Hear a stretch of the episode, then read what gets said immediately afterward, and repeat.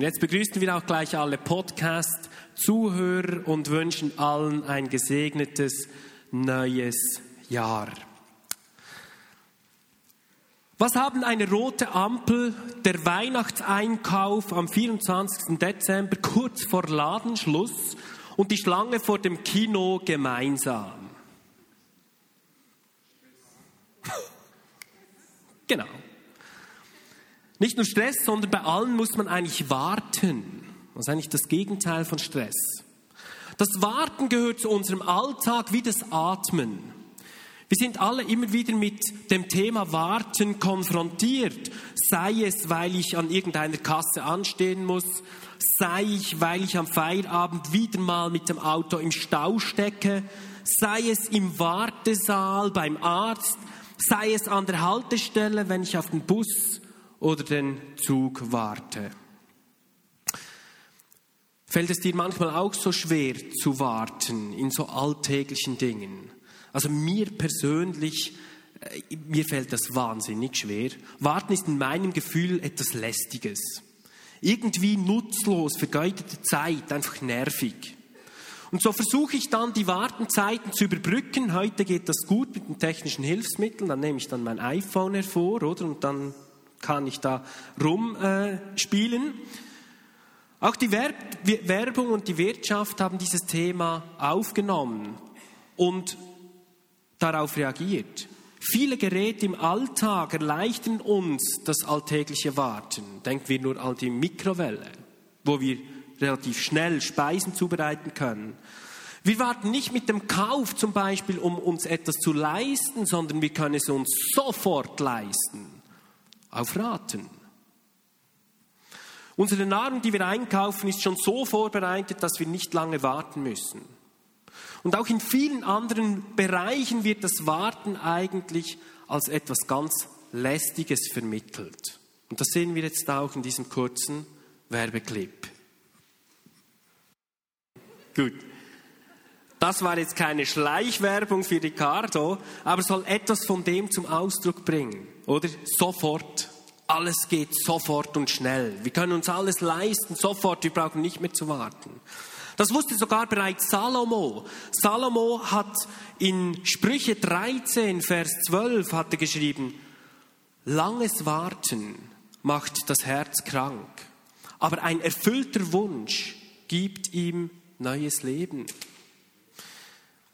Jetzt könnten wir natürlich diesen Vers jedes Mal missbrauchen, oder wenn man ungeduldig ist und dann sagt man, Salomo hat auch gesagt, warten macht das Herz krank. Doch nicht alle Wartezeiten sind einfach per se schlecht. Es gibt ein gutes Warten, ein Ausharren auf Dinge, die einfach noch nicht reif sind und ihre Zeit brauchen. Doch das löst in uns ein massives Spannungsfeld aus. Lieber Gott, schenke mir Geduld, aber sofort. Es gibt Wartezeiten, die unsere Geduld erfordern, unser Ringen, unser Ausharren, unser Dranbleiben. Und wir möchten euch heute mit auf den Weg nehmen, um in das Spannungsfeld des guten Wartens einzutauchen. Wir möchten euch aber auch ermutigen, nicht aufzuhören zu träumen, so wie es Benne vorhin im Worship aufgenommen hat. Nicht aufzuhören, einen Traum, eine Berufung oder eine Verheißung zu schnell zu vergessen, nur weil sie sich noch nicht erfüllt hat. Die Erfüllung einer Verheißung erfordert häufig Geduld und Ausdauer, wie uns auch der Schreiber des Hebräerbriefes mitteilt. In Hebräer 10, Vers 36 lesen wir nämlich, was ihr braucht, ist Ausdauer, damit ihr den Willen Gottes erfüllen könnt und so das verheißene Gut erlangt. Nun, mein lieber Mann, jetzt musst du ein bisschen warten. Ich hoffe, dass du das Handy nicht hervornimmst.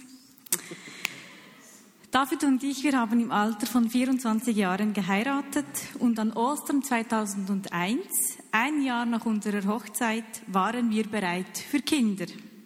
Und so ließen wir uns voller Hoffnung und Spannung auf dieses Abenteuer ein. Doch leider wurde ich nicht schwanger. Ein Jahr nach dem anderen verging ohne ein Kind. Es war eine wirklich sehr, sehr schwierige Zeit, zumal bei mir noch zwei Unterleibsoperationen durchgeführt werden mussten und verschiedene Abklärungen gemacht wurden. Ich hatte manchmal Zysten an den Eierstöcken und ich hatte jedes Mal sehr, sehr starke Schmerzen bei den Monatsblutungen. Und wir wurden älter und älter und die Jahre, die flogen einfach dahin.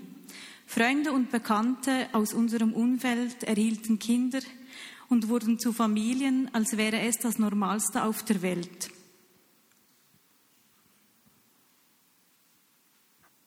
Doch für uns wurde es je länger denn mehr zu einer Zerreißprobe in unserem Glaubensleben. Wie viel ärztliche Hilfe sollten oder dürften wir in Anspruch nehmen? Und wie viel sollten wir einfach Gott vertrauen und zutrauen, dass es irgendwann mal klappt mit einem Kind? Würden wir in Gottes Plan eingreifen, wenn wir medizinische Hilfe in Anspruch nehmen würden? Würden wir einen Ismael produzieren wie Abraham und Sarah? Fragen und Zweifel kamen auf, wie zum Beispiel, streiten wir zu oft? Wäre ich eine schlechte Mutter oder haben wir Sünde in unserem Leben oder ist es Sünde aus der Vergangenheit? Auch gut gemeinte Ratschläge von Freunden und Bekannten lösen zum Teil genau solche Fragen aus. 13 Jahre wurden wir auf das, wurde das Warten wirklich zur Zerreißprobe für unseren Glauben, zum Spannungsfeld von dem, was tief in unserem Herzen war und dem, was noch nicht war. Und nächstes Jahr sind diese 13 Jahre vorbei. Sie haben ein Ende. Wir erwarten einen Jungen und sind einfach überwältigt von der Freude, und der Gnade, die uns Gott geschenkt hat. Und jedes Mal, wenn wir spüren, da freuen sich Leute mit uns, dann ist das wie ein Lob der Freude, das direkt zu Gott geht. Und das ist so unglaublich schön. Und ich bin sicher, dass es auch in deinem Leben etwas gibt, worauf dein Herz wartet, was dich manchmal mit auf eine Berg- und Talfahrt nimmt, zwischen Hoffnung und Trauer, zwischen Kampf und Resignation, zwischen Glauben und Enttäuschung und dir das Gefühl entstehen lässt, dass dich Gott vergessen hat. Und manchmal ist genau dieser Weg von einer Verheißung oder einer Berufung oder eines Lebenstraums bis zu seiner Erfüllung ein wirklich langer und steiniger Weg. Die Gefahr auf diesem Weg ist, dass man den Traum, den Gott in dein Herz geschrieben hat, aus den Augen verliert, in den Tiefen des Herzens vergräbt oder ihn sogar vergisst. Die nicht sofortige Erfüllung einer Berufung, eines Traumes oder einer Verheißung und gleichzeitig die Steine und schwierigen Umstände auf diesem Weg haben dich vielleicht entmutigt und haben diesen Traum Gottes in deinem Herzen hinter dem Nebel der Zeit verschwinden lassen. Ich bin sicher, dass viele von euch das unter Tränen auch bejahen könnten. Lasst uns einen Blick auch in die Bibel werfen, in das Leben von Josef. Im zarten Alter von 17 Jahren schenkte Gott Josef zwei seltsame Träume, die ihm die Zukunft von Gottes Bestimmung für sein Leben aufzeigten. Im ersten Traum verbeugten sich alle Garben der Brüder vor der Garbe Josefs. Im zweiten Traum verbeugten sich sogar Sonne, Mond und elf Sterne vor Josef. Zwei eigenartige, seltsame Träume, die Josef nicht einordnen konnte. Und deshalb erzählte er sie seinen Brüdern und seinem Vater. Doch die Zeit dafür war höchst unreif. Seine Brüder und auch sein Vater Jakob waren empört und zornig über seine Träume und beschimpften ihn des Hochmuts und des Stolzes. Wahrscheinlich haben meine Brüder und mein Vater recht. Wie kann ich nur so stolz sein und annehmen, dass es so kommen wird, wie ich geträumt habe? Könnte Josef durch den Kopf gegangen sein? Josef hatte wohl selbst keine Ahnung über die Bedeutung der Träume. Doch Gott sah es als den richtigen Zeitpunkt, ihm diese Träume, diese Verheißung über die Bestimmung Gottes in seinem Leben in sein Herz zu schreiben. Obwohl diese Verheißung bestand, zeigten die Wege und Umstände in den Jahren danach alles andere als die Erfüllung dieser verheißenen Träume. Die Brüder hassten Josef und verkauften ihn an Sklaventreiber. Er landete bei Potiphar in Ägypten, das war ein Hofbeamter des Pharaos und ein Oberbefehlshaber der königlichen Leibwache. Dort versuchte die Frau Potiphars, Josef ins Bett zu kriegen. Er blieb jedoch stark und konnte der Versuchung widerstehen, floh und wurde dafür dennoch unschuldig ins Gefängnis geworfen. Wirklich nichts deutete auf die Erfüllung der Träume hin. Er war weit davon entfernt und getrennt von seiner Familie. Erst 27 Jahre später traf ein, was Gott ihm mit 17 Jahren in zwei Träumen vorausgesagt hatte.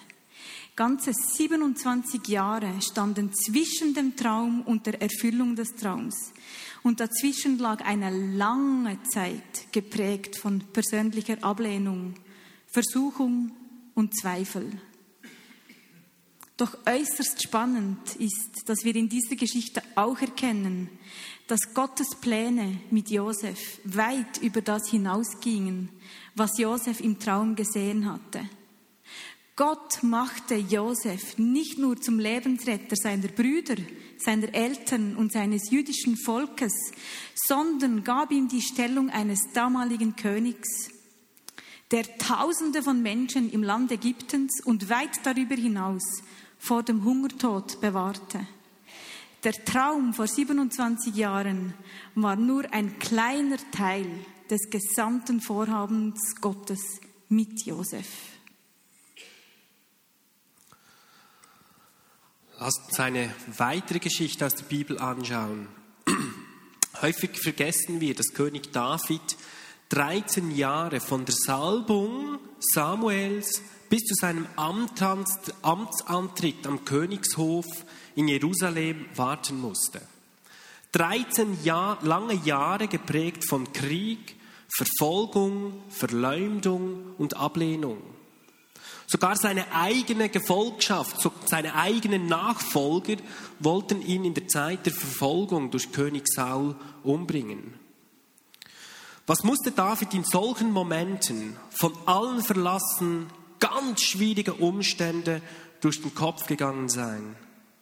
Waren die Zusagen Gottes durch den Propheten Samuel doch nur Einbildung? Es gab eine Situation im Leben Davids, wo das Warten besonders auf die Probe gestellt wurde. David befand sich auf der Flucht von König Saul und es ergab sich die Situation, dass König Saul in einer Höhle seine Notdurft verrichten musste. Es wird beschrieben dann, wie David mit, mit einigen seiner Gefolgschaft ähm, in, in der Höhle war und sich von hinten langsam an Saul heranschlich. Jetzt wäre die Möglichkeit gekommen, dass er König Saul umbringt und selbst zum König wird. Doch die Zeit war noch nicht reif. David ließ es bleiben. Er hat ihn nicht umgebracht, obwohl er die Möglichkeit gehabt hätte. Er hat ein Stück seines Rockes, ein Zipfel, abgeschnitten und ließ es dabei bleiben. Es war noch nicht die Zeit von Gott. Wenn David ihn in diesem Moment umgebracht hätte, wäre David seine eigenen Wege gegangen. Und so überließ er den Zeitpunkt der Erfüllung der Verheißung allein Gott und hielt an Gottes Treue und auch am richtigen Zeitpunkt fest. Was war die Folge? David wurde nicht nur zum bekanntesten König in der Geschichte Israels, der für Wohlstand und Sicherheit in Israel sorgte, wie es ihn davor und danach nie mehr gab, sondern machte David zu einer der bedeutendsten Figuren in der Antike und ich würde sogar sagen in der Weltgeschichte. Und ich glaube, dass uns Gott häufig vor diese Wahl stellt und uns fragt, möchtest du zu einem Segen werden, der weit über das hinausgeht, was du dir erträumt hast? Und Gott kennt unsere Schwächen und kennt unseren Charakter und rechnet damit in seinen Plänen. Und so reihen sich uns in der Bibel Geschichte an Geschichte mit dem gleichen Muster. Gottes Pläne gehen weit über das hinaus, was die einzelnen Personen sich eigentlich zuerst gewünscht haben. Und Gottes Absichten sind weit größer, als dass wir uns oft erträumen können. Der Segen von Gott beinhaltet so viel mehr, als wir uns in unseren kühnsten Vorstellungen erträumen. Doch zwischen der Zeit der Verheißung und der Zeit der Ernte oder der Erfüllung liegt das Spannungsfeld des Wartens, des Reifens, der Zweifel, des Ringens und auch des Kampfes. Schauen wir uns diesbezüglich noch das Leben von Jesus an. Auf dem Leben von Jesus stand wohl die größte Verheißung aller Zeiten. Er ist der Retter der ganzen Welt. Sein Verlangen, im Haus seines Vaters zu sein, war bereits mit zwölf Jahren da. Er blieb nach dem Passafest in Jerusalem im Tempel, anstatt mit seinen Eltern Maria und Josef wieder heimzukehren. Nach drei Tagen der intensiven Suche und Angst fanden sie ihn schließlich endlich im Tempel bei den Schriftgelehrten, wo er ihnen aufmerksam zuhörte und Fragen stellte. Alle wunderten sich schon über sein Verständnis und seine Antworten. Jesus verstand nicht, warum sich seine Eltern so Sorgen machten und ihn suchten. Und die Eltern hatten kein Verständnis für Jesus, als er sagte, Warum habt ihr mich gesucht? Habt ihr denn nicht gewusst, dass ich im Haus meines Vaters sein muss? Doch die Zeit des öffentlichen Wirkens war noch nicht gekommen. Die Zeit dafür war einfach noch nicht reif. Es war noch nicht die Zeit Gottes.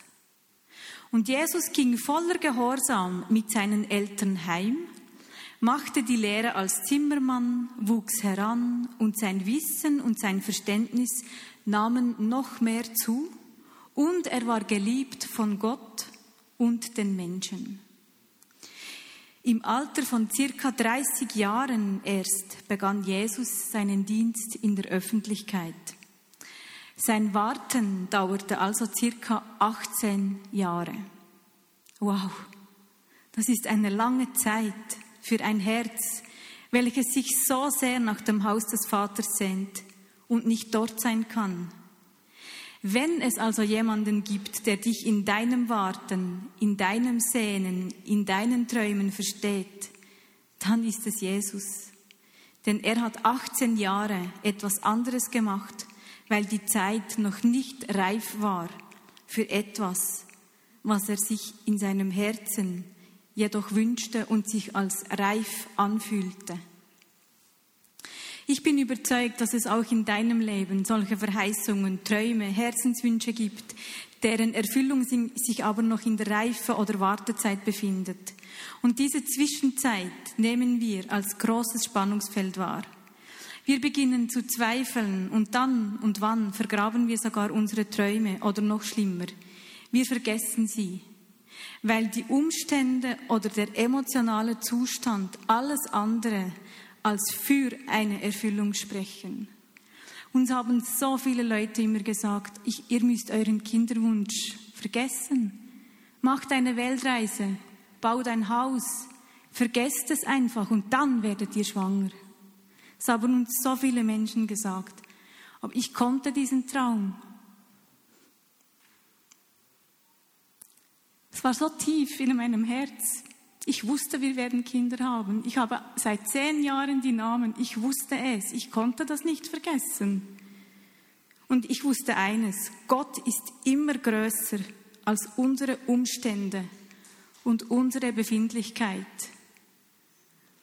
Und als der Frauenarzt uns gesagt hat, es gibt ein Mädchen, habe ich gesagt, er solle doch bitte nachschauen. Ich wusste, es muss ein Junge sein. Und er hat dann tatsächlich den Unterschied gefunden. Ich wusste, ich wusste, es war so tief in meinem Herzen. Das war etwas, was mir Gott ins Herz gelegt hat. Ich wusste einfach, Gott ist treu und er macht das Unmögliche möglich. Also ihr könnt euch vorstellen, wie es mir zumute war, als die dem 30 Jahre lang erfahrenen Arzt sagt, nein, das kann nicht sein. Es ist ein Junge. Äh, da war mir schon etwas komisch. Aber es war dann tatsächlich so. Genau. Alles hat seine Zeit. Und diese Weisheit beschreibt Salomo wirklich in eindrücklicher Weise im Predigerbuch. Predigerbuch. Ähm, die, die, die eine Bibel dabei haben oder ein App, bitte unbedingt jetzt dieses Kapitel aufschlagen. Ich finde das ein eindrückliches Kapitel zu unserem Thema. Salomo, wir werden nicht das ganze Kapitel lesen, nur die Verse 1 und 11 bis 12.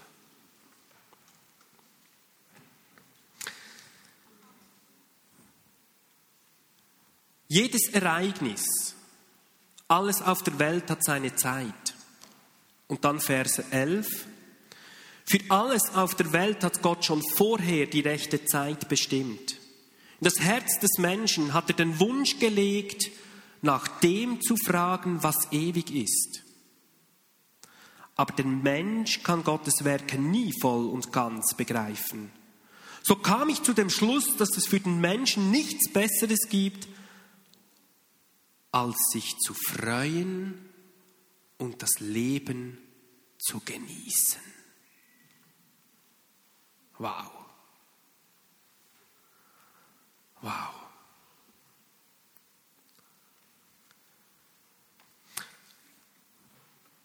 Alle drei Geschichten, Josef, David, Jesus, zeigen uns, dass es verschiedene Phasen im Leben gibt. Es gibt eine Zeit der Geburt. Es ist die Zeit, wo Gottes Träume, Verheißungen oder Versprechen in deinem Herzen geboren werden. Es ist wie ein Same Gottes, der in dein Herz gelegt wurde. Ein Traum, eine Berufung, ein inneres Empfinden oder ein Wunsch. Doch nach der Geburt gibt es eine Zeit der Reife. Es ist die Zeit des Wachstums und des Reifens und häufig auch die Zeit eben der Versuchungen, der Zweifel, der Sorgen oder der Schwierigkeiten. Der Same beginnt zu keimen und aufzugehen, aber häufig ist es noch nicht Zeit für die Ernte. In dieser Zeit nützt es nichts, am jungen Pflänzchen zu ziehen. Es wird auch nicht schneller wachsen dadurch. Im Gegenteil, die Gefahr besteht, dass wir es ausreißen und die Wurzeln nicht mehr im fruchtbaren Boden verankert sind und eigentlich dadurch wie diese Zeit Gottes im Leben vorgreifen. In der Zeit des Werdens und in der Zeit des Reifens vergessen wir oft die Wachstumsprozesse und wollen schnelle Ergebnisse sehen. Wenn die Ergebnisse dann ausbleiben, interpretieren wir diese Warte- und Reifezeiten häufig als Gott hat mich verlassen und Gott hat mich vergessen. Aber das ist eine Lüge. Uns fehlt das größere Bild. Den Ausgang kennen wir nicht. Und das können wir nicht ändern. Das ist einfach so. Doch nie kam eine Verheißung von Gott über seine Lippen, ohne dass sie erfüllt wurde. Nie. Und so ist es ganz wichtig, dass wir genau in diesen Zeiten, in diesen Zeiten des Wartens oder in diesen Zeiten des Reifens den Traum nicht vergessen und an den Zusagen und Versprechen von Gott festhalten. Es gibt so viele wertvolle Zusagen. Zwei, die mich durch das ganze Leben begleiten, ist, eine ist zum Beispiel Matthäus ähm, 28, die letzten Verse. Ich bin bei euch alle Tage bis ans Ende der Welt. Ich bin bei euch. Was für eine Zusage. Oder Jesaja, Jesaja 29. Denke daran, die Gedanken, die ich über euch habe, Gedanken des Friedens, Gedanken der Freude. Wow. Wenn ich in diesen Zeiten stehe des Reifens und des Wartens und des Ringens, dann muss ich mich an solche Zusagen erinnern. Die geben mir wieder Kraft, die geben mir wieder Mut.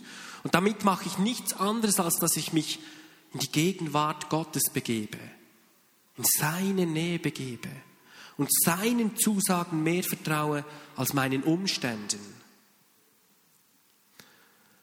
Es gibt aber noch etwas Drittes und das ist die Zeit der Ernte.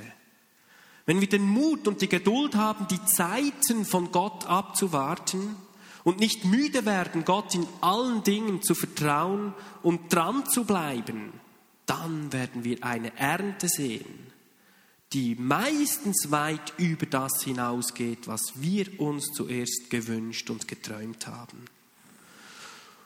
Und gleichzeitig Hunderte und möglicherweise Tausende andere Samenkörner und Früchte entstehen lässt.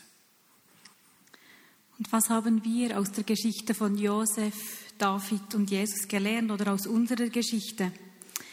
Erstens, wir leben nicht alle gleichzeitig in der gleichen Phase. Beneide deshalb niemals jemanden, der sich an der Ernte freut oder zum Beispiel ein Traum, der eben in Erfüllung geht, während du noch in der Zeit der Reife des Wartens bist. Denke daran, dass derjenige genauso eine Zeit des Reifens durchleben musste wie du, auch wenn es in einem anderen Gebiet ist oder auch wenn du den Eindruck hast, es wäre leichter für diesen anderen Menschen die Wartezeit zu tragen als bei dir aber beneide nie jemanden anders darum. Zweitens, eile der Zeit nicht voraus und versuche Gott nicht vorzugreifen. Alles braucht seine Zeit und wenn sich die Wurzeln in die Tiefe des Bodens schlagen und wachsen, geschieht das unter der Erde, im Verborgenen und niemand sieht es und niemand kann es erkennen und wir haben das Gefühl, als würde nichts passieren. Aber Gott sieht es. Und je tiefer die Wurzeln, desto kräftiger und größer kann das werden, was man danach über der Erde sieht.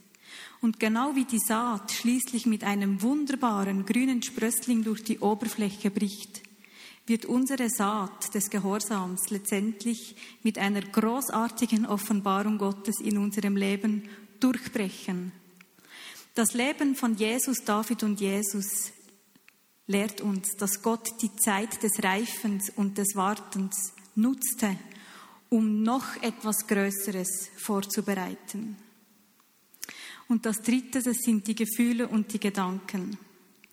Unzählige Male rangen wir in dieser Zeit des Wartens auf das Kind unter Tränen mit unseren Gedanken und hatten, hatten innere Kämpfe. Herr, ich verstehe es nicht. Andere, die keine Kinder wollen, bekommen Kinder und wir möchten Kinder und bekommen keine. Was ist das für eine Last? Was für eine Scham, die auf uns liegt? Wie viele unzählige Male musste ich mich entscheiden, dass ich mich von Herzen mit Menschen freue, die Kinder kriegten und dass ich nicht die Eifersucht in mein Herz lasse, damit sie Wurzeln schlägt. Das war eine Entscheidung. Und wie viele Male hielten mich Gedanken gefangen wie, Gott hat mich vergessen oder ich habe Sünde in meinem Leben und ich, ich kapiere nicht, welche es ist oder ich werde vielleicht keine gute Mutter sein. Aber gerade in solchen Momenten ist es so wichtig, nicht auf seine Gedanken und nicht auf die Gefühle zu hören und auf die äußeren Umstände zu schauen, sondern beharrlich Gottes Versprechen und Zusagen zu vertrauen auch in den ausweglosesten Situationen. Denn Gott ist immer größer als unsere Umstände. In Hebräer 6, 17 bis 18 lesen wir. Auch Gott hat sein Versprechen mit einem Eid bekräftigt. So haben wir, denen seine Zusagen gelten, die unumstößliche Gewissheit, dass er sie auch einlöst. Und weil Gott niemals lügt, haben wir jetzt zwei Tatsachen, auf die wir uns verlassen können. Gottes Zusage und sein Eid ermutigen und stärken alle, die an der von Gott versprochenen Hoffnung festhalten. Josef hielt auch in den ausweglosesten Situationen an die Zusagen von Gott fest und erlebte, dass Gott in allen Lagen seines Lebens zu ihm hielt, ihm half und ihm die Gunst der Menschen schenkte.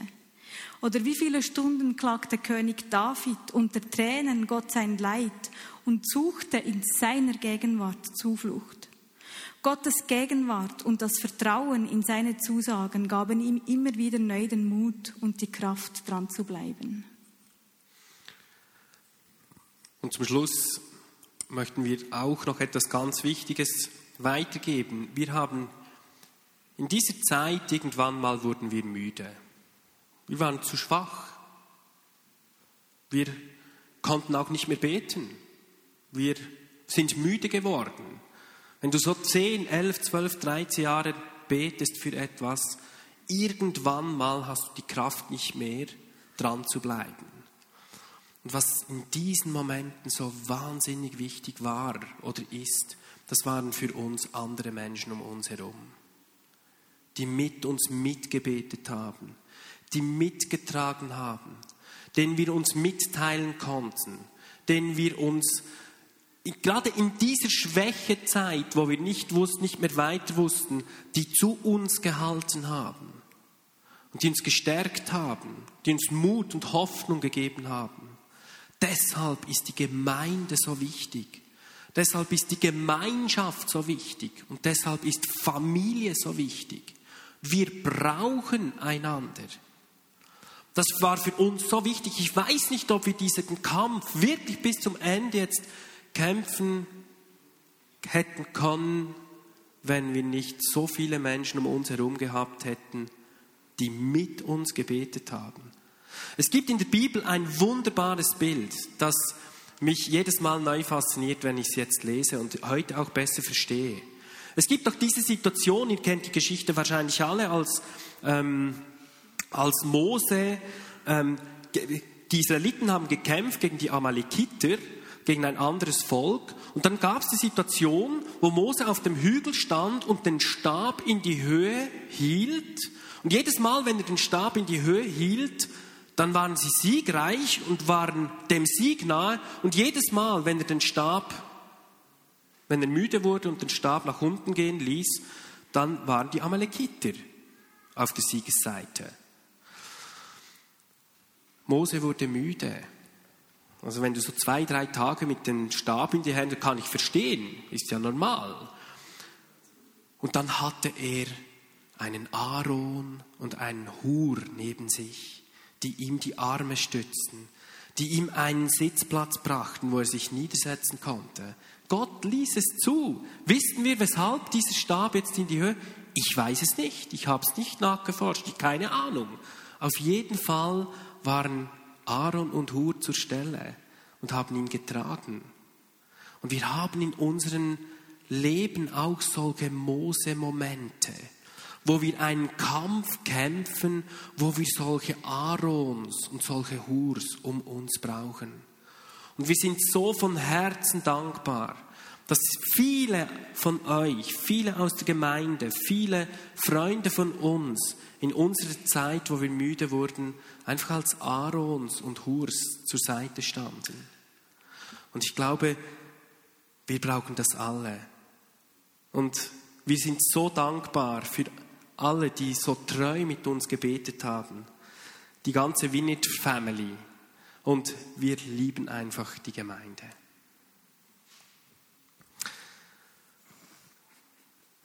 Wir haben uns Gedanken gemacht, sind in die Stille gegangen auch und was uns das Jahr 2014 bereithält. Und ich denke, dass das Jahr 2014 zu einem Jahr werden wird, wo wir vergrabene und vergessene Träume eine persönliche Berufung, eine persönliche Verheißung, ein Wunsch, ein Traum, dass wir uns neu an diese Wünsche erinnern sollen und diese wieder ausgraben sollen. Lass den Traum, den du vielleicht in deinem Leben vergraben hast, weil er nicht zum Ende gekommen ist. Wie Benne gesagt hat, etwas, das angefangen hat vielleicht und auf dem Weg sind wir müde geworden. Dass diese Träume neu ausgegraben werden. Wir denken, dass 2014 ein Jahr des, der sichtbaren Durchbrüche werden wird. Von Träumen, die im Verborgenen gewartet haben und endlich bereit sind, dass sie offenbar werden. Wir wünschen uns, dass dieses Jahr ein Jahr wird, wo diese Träume sichtbar werden, die in dein Leben hineingeboren sind, in deinem Herzen hineingeboren sind von Gott. Und 2014 ein Jahr der besonderen Ernten werden wird. Und zwar ein Jahr der besonderen Ernten, Dort, wo wir geglaubt haben, dass es nichts zu ernten gibt, dort werden wir ernten. Und das wünsche ich für mein und das wünsche ich für dein Leben und das wünsche ich für unsere Gemeinde, dass genau 2014 ein Jahr werden wird, wo wir besondere Ernten sehen werden, wo Gott Ernten schenkt, wo wir das Gefühl hatten, hier gibt es nichts mehr zu ernten. Lasst uns alle aufstehen.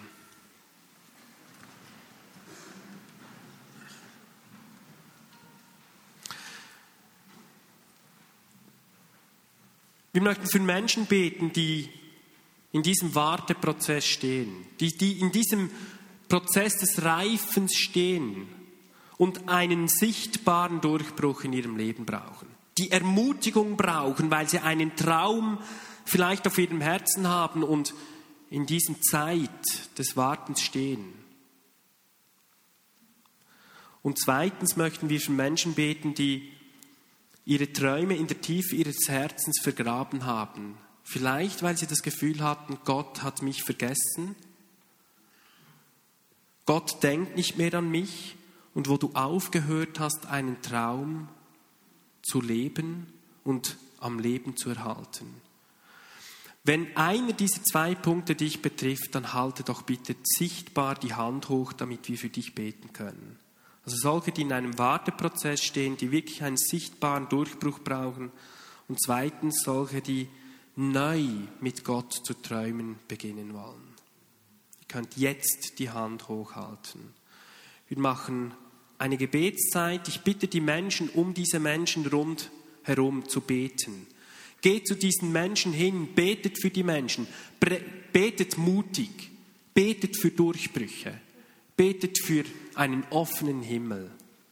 Dafür nehmen wir uns eins, zwei Minuten Zeit und schließen dann mit Gebet ab.